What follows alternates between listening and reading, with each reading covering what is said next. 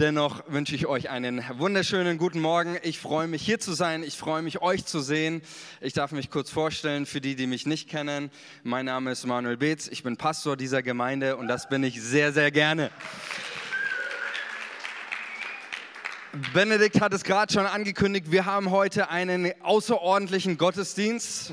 Wir haben sonst auch immer außerordentliche Gottesdienste, aber heute ist das ein ganz besonderer Gottesdienst, denn wir feiern Taufe und wir haben später noch die, die Segnung zum einen der Täuflinge, aber dann auch die Segnung unserer Kleingruppenleiter. Und ich finde, allein das ist schon ein gutes, wie soll ich sagen, eine, ein gutes Geschehen, eine gute Sache, denn dadurch wird deutlich, dieser Ort ist ein Ort der Segnungen. Dieser Ort ist ein Ort der Segnungen. Hier ist ein Ort, wenn wir Menschen taufen, dann wird das auch ersichtlich. Dies ist ein Ort der Neuanfänge. Dies ist ein Ort, wo Menschen Durchbrüche erleben dürfen. Dies ist ein Ort, wo Menschen frei werden von Lebenslasten. Dies ist ein Ort, wo Jesus ist.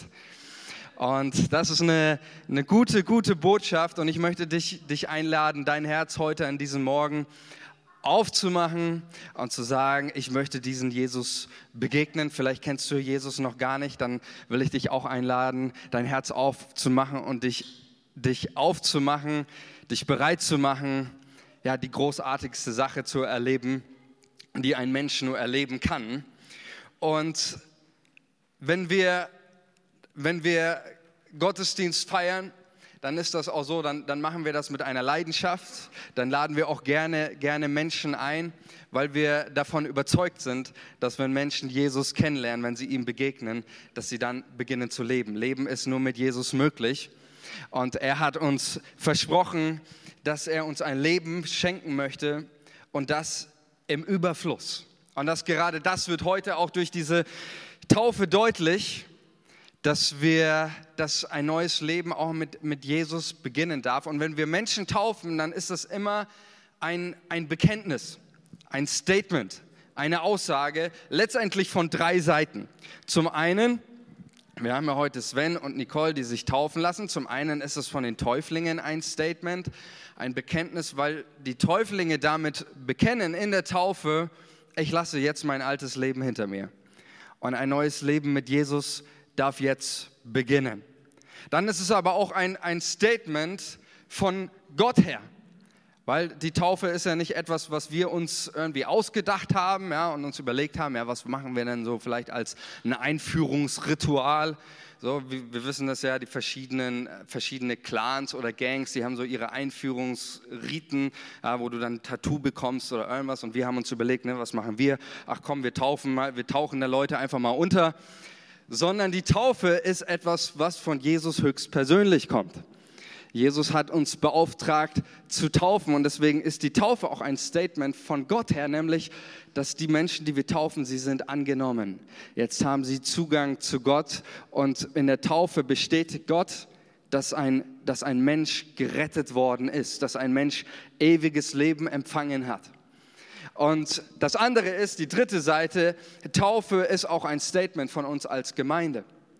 Und ich bin sehr froh, auch dass heute Flo die Nicole taufen wird. Und ich glaube, das ist auch ein ganz, ganz besonderes Statement. Ein, ein absolut besonderes äh, Statement, ja, weil Klar, in, in, in, manchen Gemeinden ist das äh, so Aufgabe, das, das obliegt nur dem, dem, dem Pastor zu taufen. Aber ich fand, ich fand das richtig, richtig genial, auch als, als Flo gesagt hat, hey, ich will, ich will Nicole taufen, weil damit wird ein Statement auch deutlich, Taufe und zu Jüngern machen ist nicht irgendwie ein Job oder ein Auftrag, der nur in der geistlichen Elite vorbehalten ist, weil die Bibel spricht nicht von einer geistlichen Elite, sie spricht von einem Priestertum aller Gläubigen. Und das ist, deswegen bist du für mich und für uns eine Inspiration, Flo. Und ich sag dir das von Herzen so, es wird nicht deine letzte Taufe sein. Es wird nicht deine letzte Taufe sein. Du wirst noch viele Menschen taufen. Und ich freue mich darauf, das zu sehen. Ich möchte, bevor wir zur Taufe kommen, mit uns ein paar, möchte mit uns in die, in der Predigtserie weitergehen die, die wir begonnen haben, nämlich Pole Position, bring dein Herz in Position.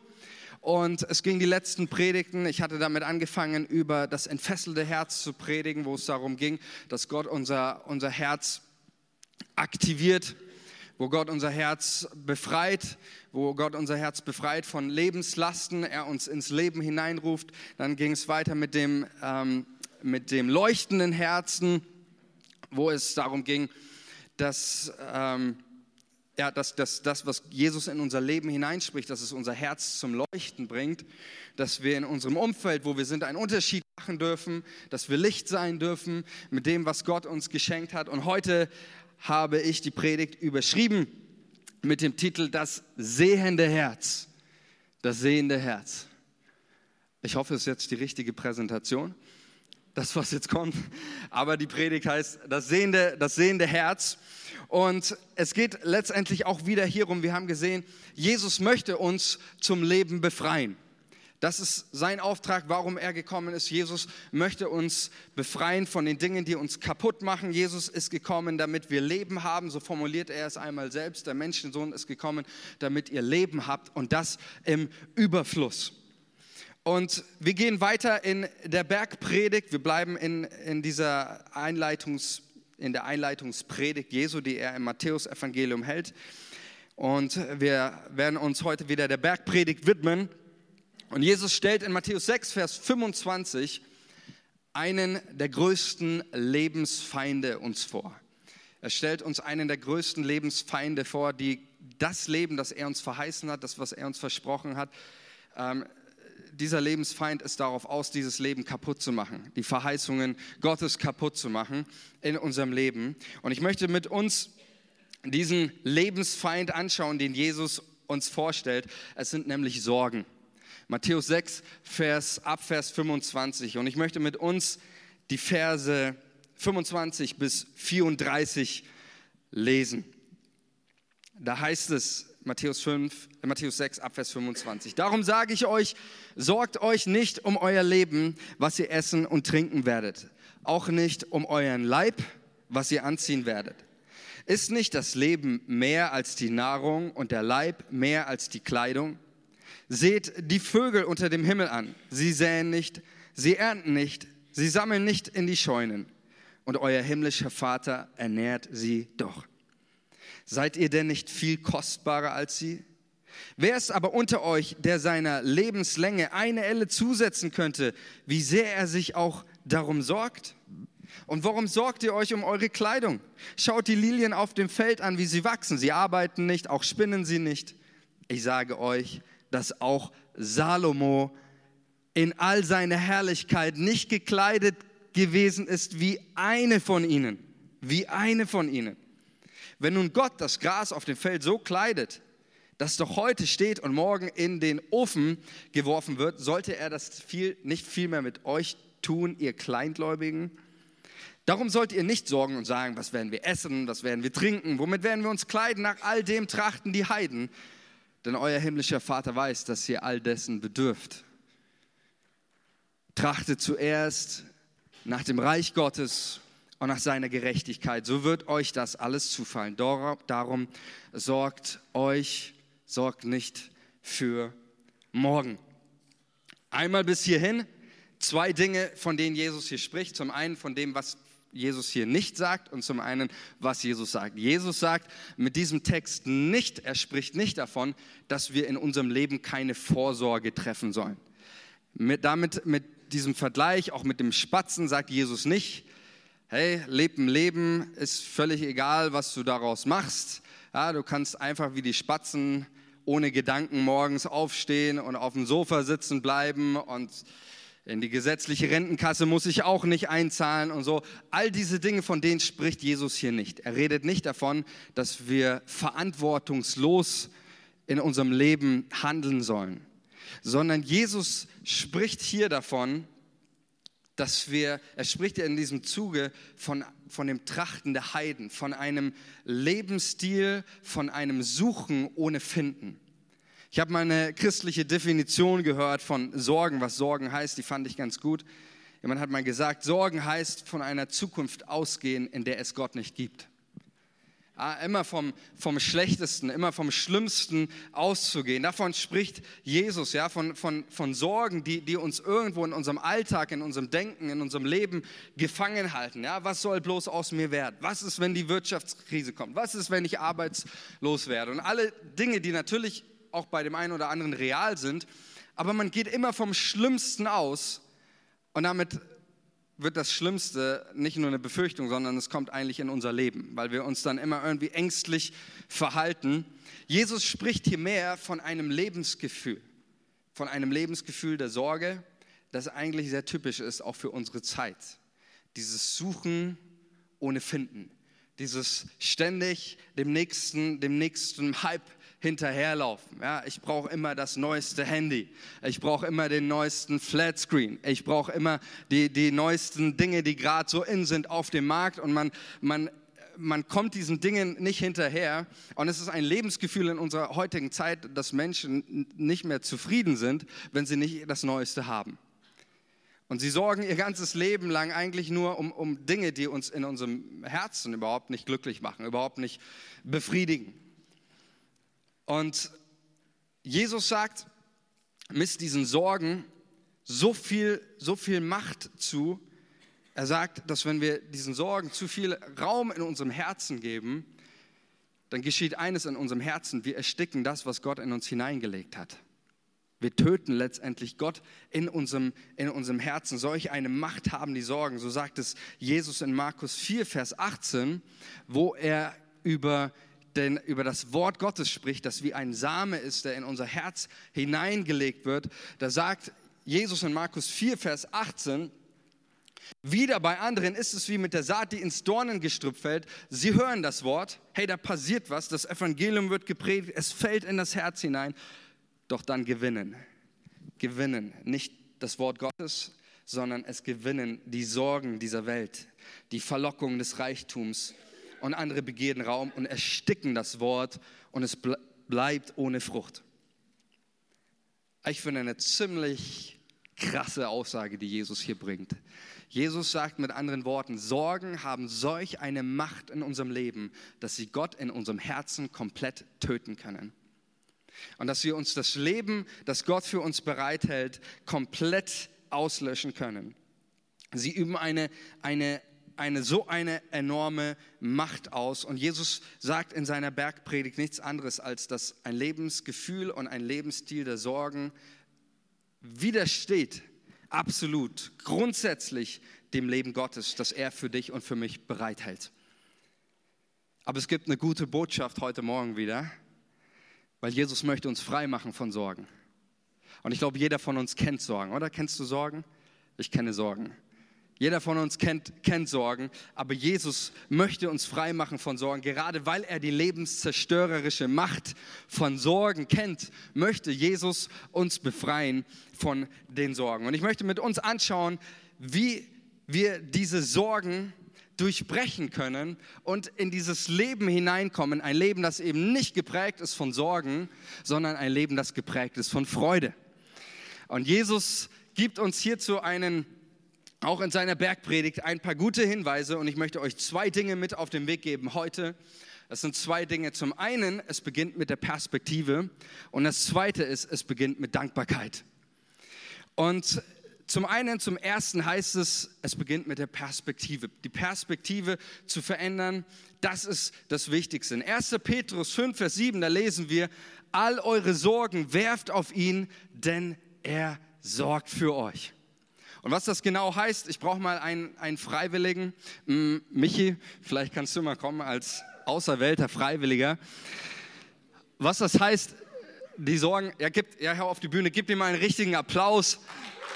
Michi, du darfst dich mal hier hinstellen.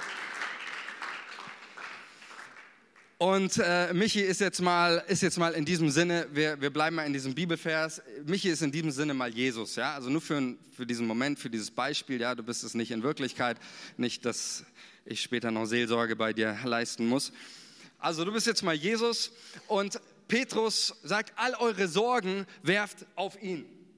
Und ich sage jetzt mal hier, das sind äh, sinnbildlich meine Sorgen, ja, keine realen, außer du bist erster FC Nürnberg-Fan, dann ist das eigentlich schon eine reale Sorge. Aber ich bin RB Leipzig-Fan. Wir haben andere Sorgen.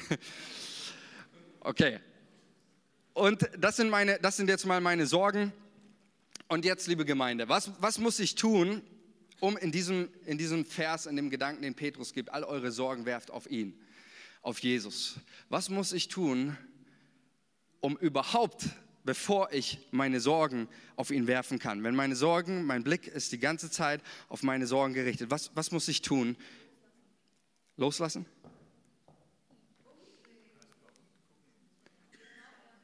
Ah, schon umgucken, schon mal. Ich will es noch genauer. Auf ihn schauen, Halleluja. Ich muss meine Perspektive ändern. Ich muss weggucken von meiner Sorge. Wenn ich nur auf meine Sorge gucke, dann landet der Ball vielleicht irgendwo oder im Taufbecken, das wollen wir nicht. Aber wenn ich auf Jesus schaue, dann kann ich meine Sorgen werfen und er fängt sie sogar. Ein Applaus für Michi, du wirst das den Ball mitnehmen. Es beginnt mit der Perspektive. All eure Sorgen werft auf ihn. Ich muss meine Perspektive ändern. Manches Mal sind wir in unserem Leben, dass wir eben nur auf unsere Sorgen schauen und auch im Gebet auf unsere Sorgen gucken und wir machen unsere Sorgen groß.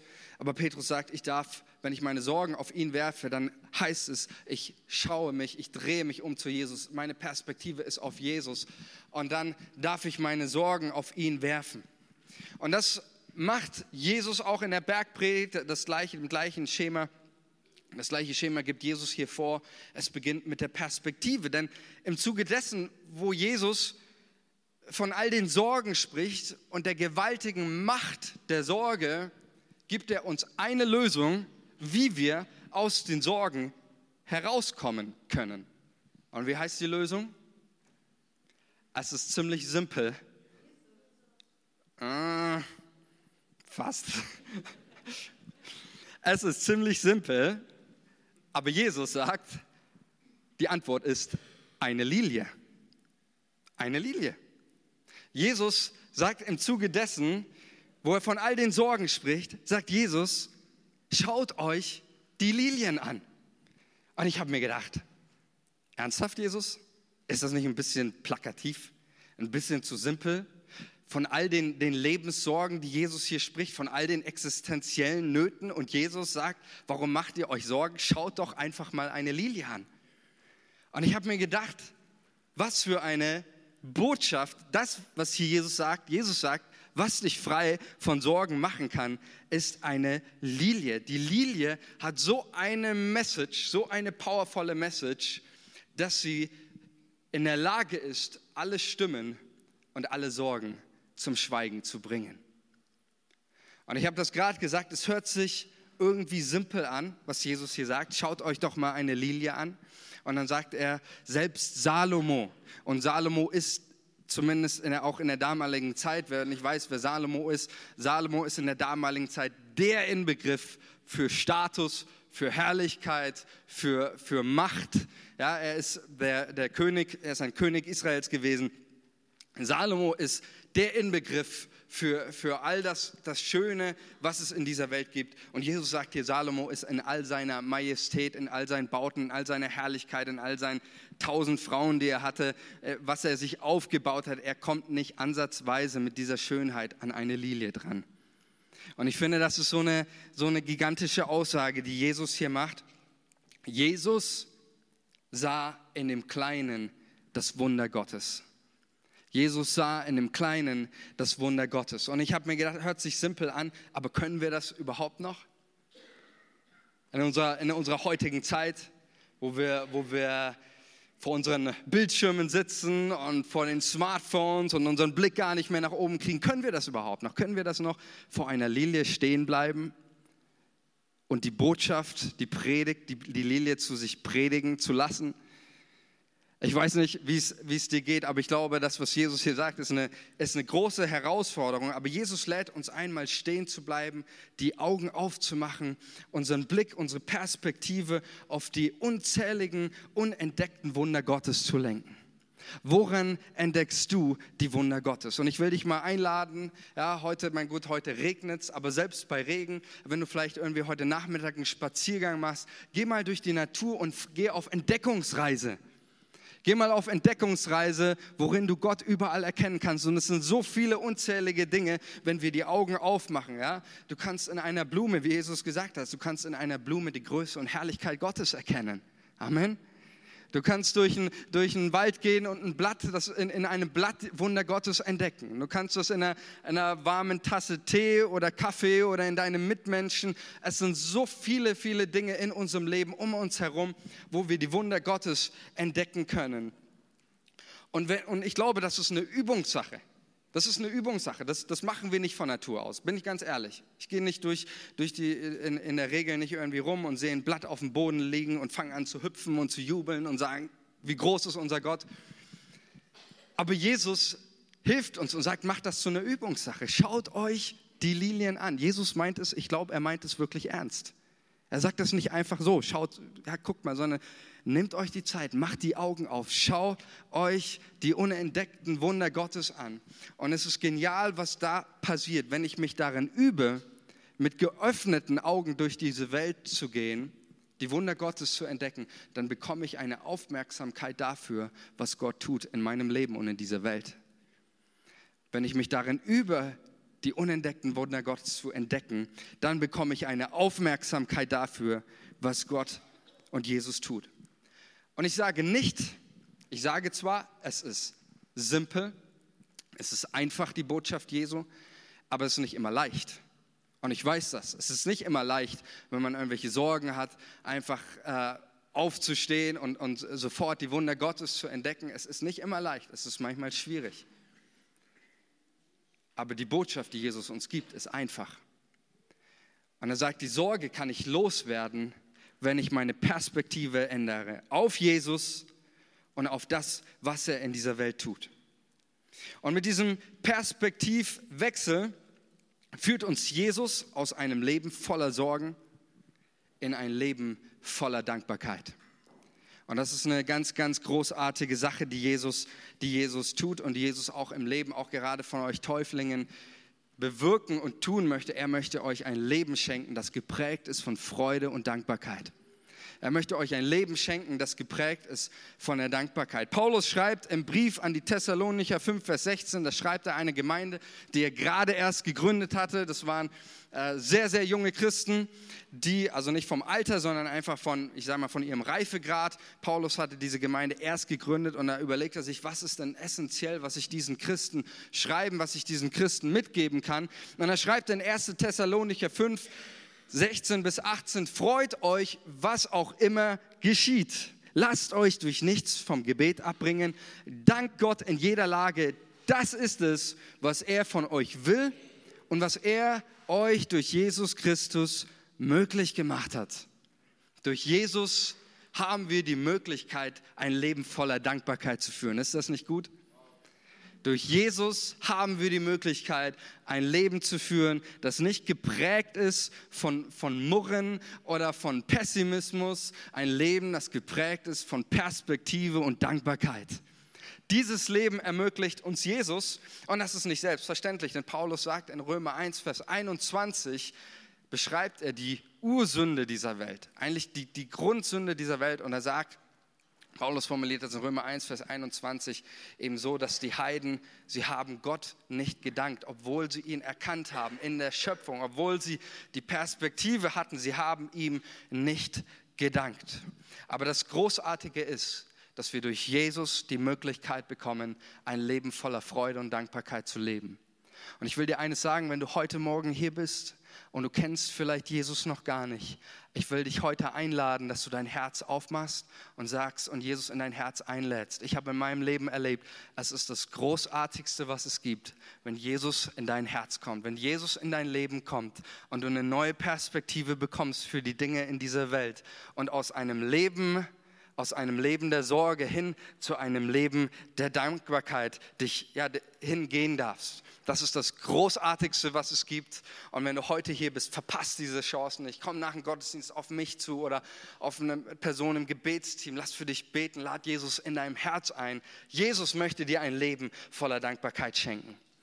Und Paulus sagt das genau an dieser Stelle. Jesus ermöglicht uns dieses Leben. Und jetzt beginnt dieses Leben, das wir leben dürfen, als als Kinder Gottes, es beginnt mit einer Sache, nämlich mit Dankbarkeit. Und ich gebe euch mal ein paar Beispiele dafür. Paulus war ein echter Experte, was das Thema Dankbarkeit betrifft. Dankbarkeit war nicht einfach nur irgendwie eine Sache bei Paulus. Dankbarkeit, ich würde sagen, das war sein, sein Lebensstil, sein Lifestyle. Römer 1, Vers 8, ich, ich habe euch, das sind einfach nur ein paar Auszüge. Paulus beginnt fast jeden seiner Briefe nicht mit Kritik, sondern mit Dank. Römer 1, Vers 8, zuerst danke ich meinen Gott. 1. Korinther 1. Und ihr seht, es sind immer die, direkt am Anfang. 1. Korinther 1. Ich danke meinem Gott alle Zeit. Kolosser 1. Sagt Dank dem Vater. Philippa 1. Ich danke meinem Gott, so oft ich eurer gedenke. 1. Timotheus 1, ich danke unserem Herrn Jesus. 2. Timotheus 1, ich danke Gott, dem ich diene. Philemon 1, ich danke meinem Gott alle Zeit. Paulus beginnt seine Briefe mit Dank. Und das, was Paulus hier in Korinther, das Wort, das hier er verwendet, das Wort Protos, meint nicht einfach nur ähm, zuerst im Sinne, okay, das mache ich, mache ich jetzt ähm, in meinem Brief zuerst, sondern es geht hier um eine Rangfolge, wie so eine Pole Position, wie, eine, wie so eine To-Do-Liste, die du hast und auf den ersten Platz setzt du das Wort Dank, Dankbarkeit. Luther 1912 gibt diesen Vers, finde ich, am, das, was er meint, am besten wieder wird übersetzt mit aufs Erste danke ich meinem Gott. Was setzt du auf Platz Nummer eins in deinem Leben? Was setzt du auf diese Pole Position aufs Erste? Was setzt du das, das Erste auch am Tag, was du machst? Deine To-Do-Liste. Was ist das Erste, was du machst? Was ist das Erste, was, was passiert, wenn du aufstehst?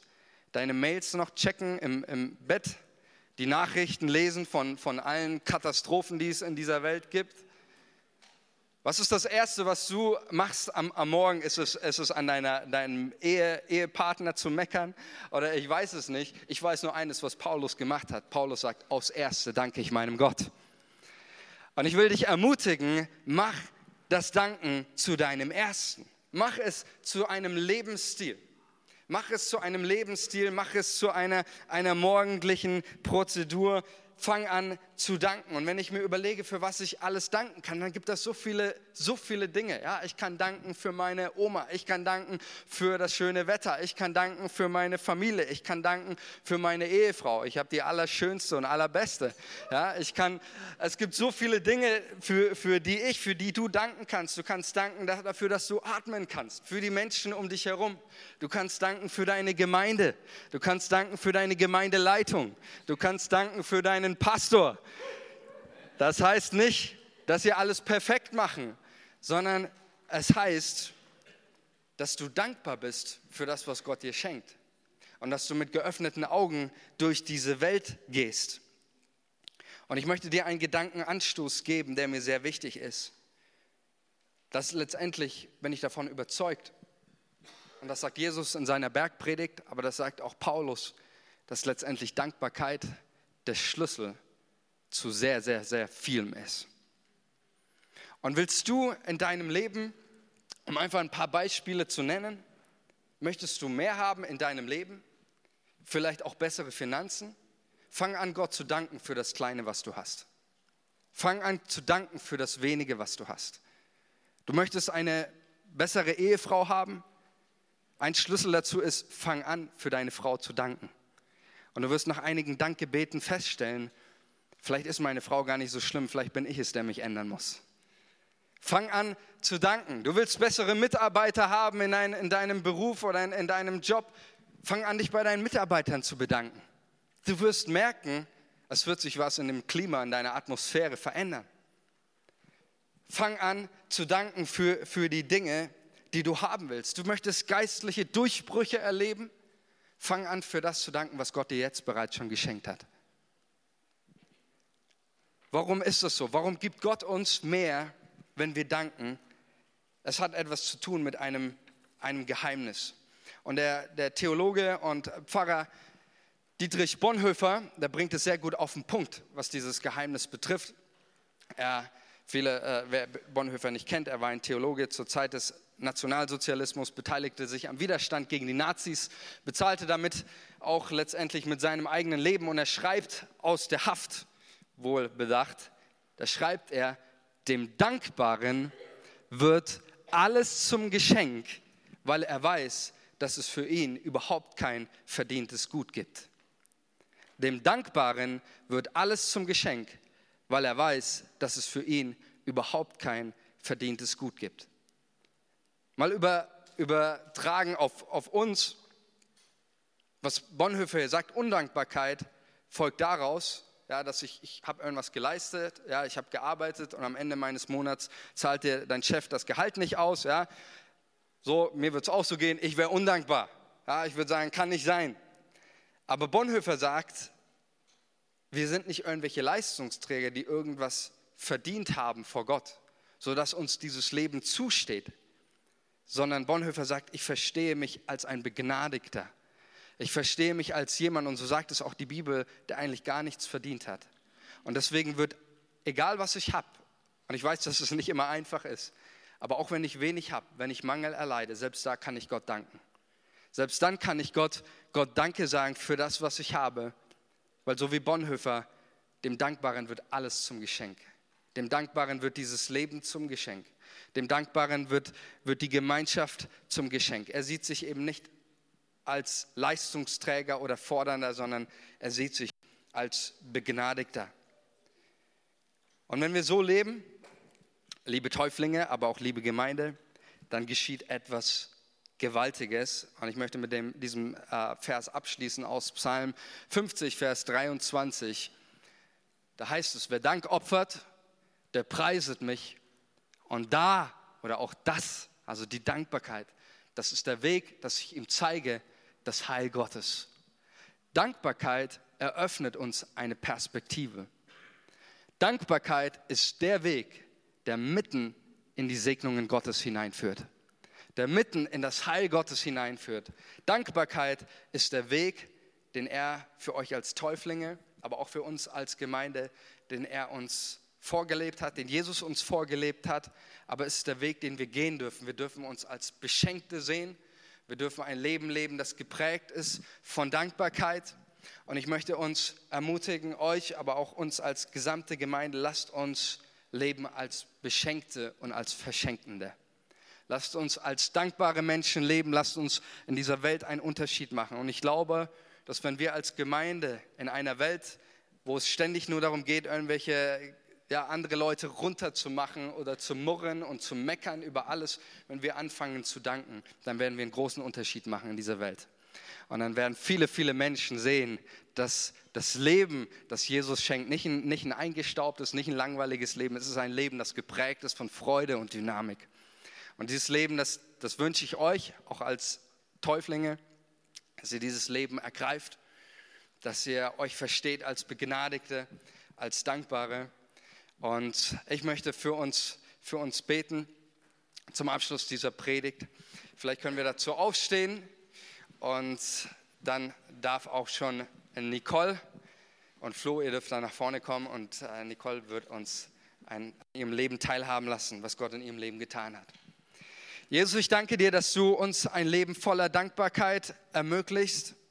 Und ich danke dir, Jesus, dass wir, dass wir vor dir stehen und dass wir wissen dürfen, Herr, du bist gut und wir wollen dir Danke sagen. Wir wollen dir Danke sagen, Herr, für diesen Tag. Wir wollen dir Danke sagen, Jesus, für die Menschen, die sich heute entschieden haben, auch dir nachzufolgen, da ihr Leben dir zu geben. Wir danken dir, Vater im Himmel, dass du deinen Sohn Jesus gesandt hast.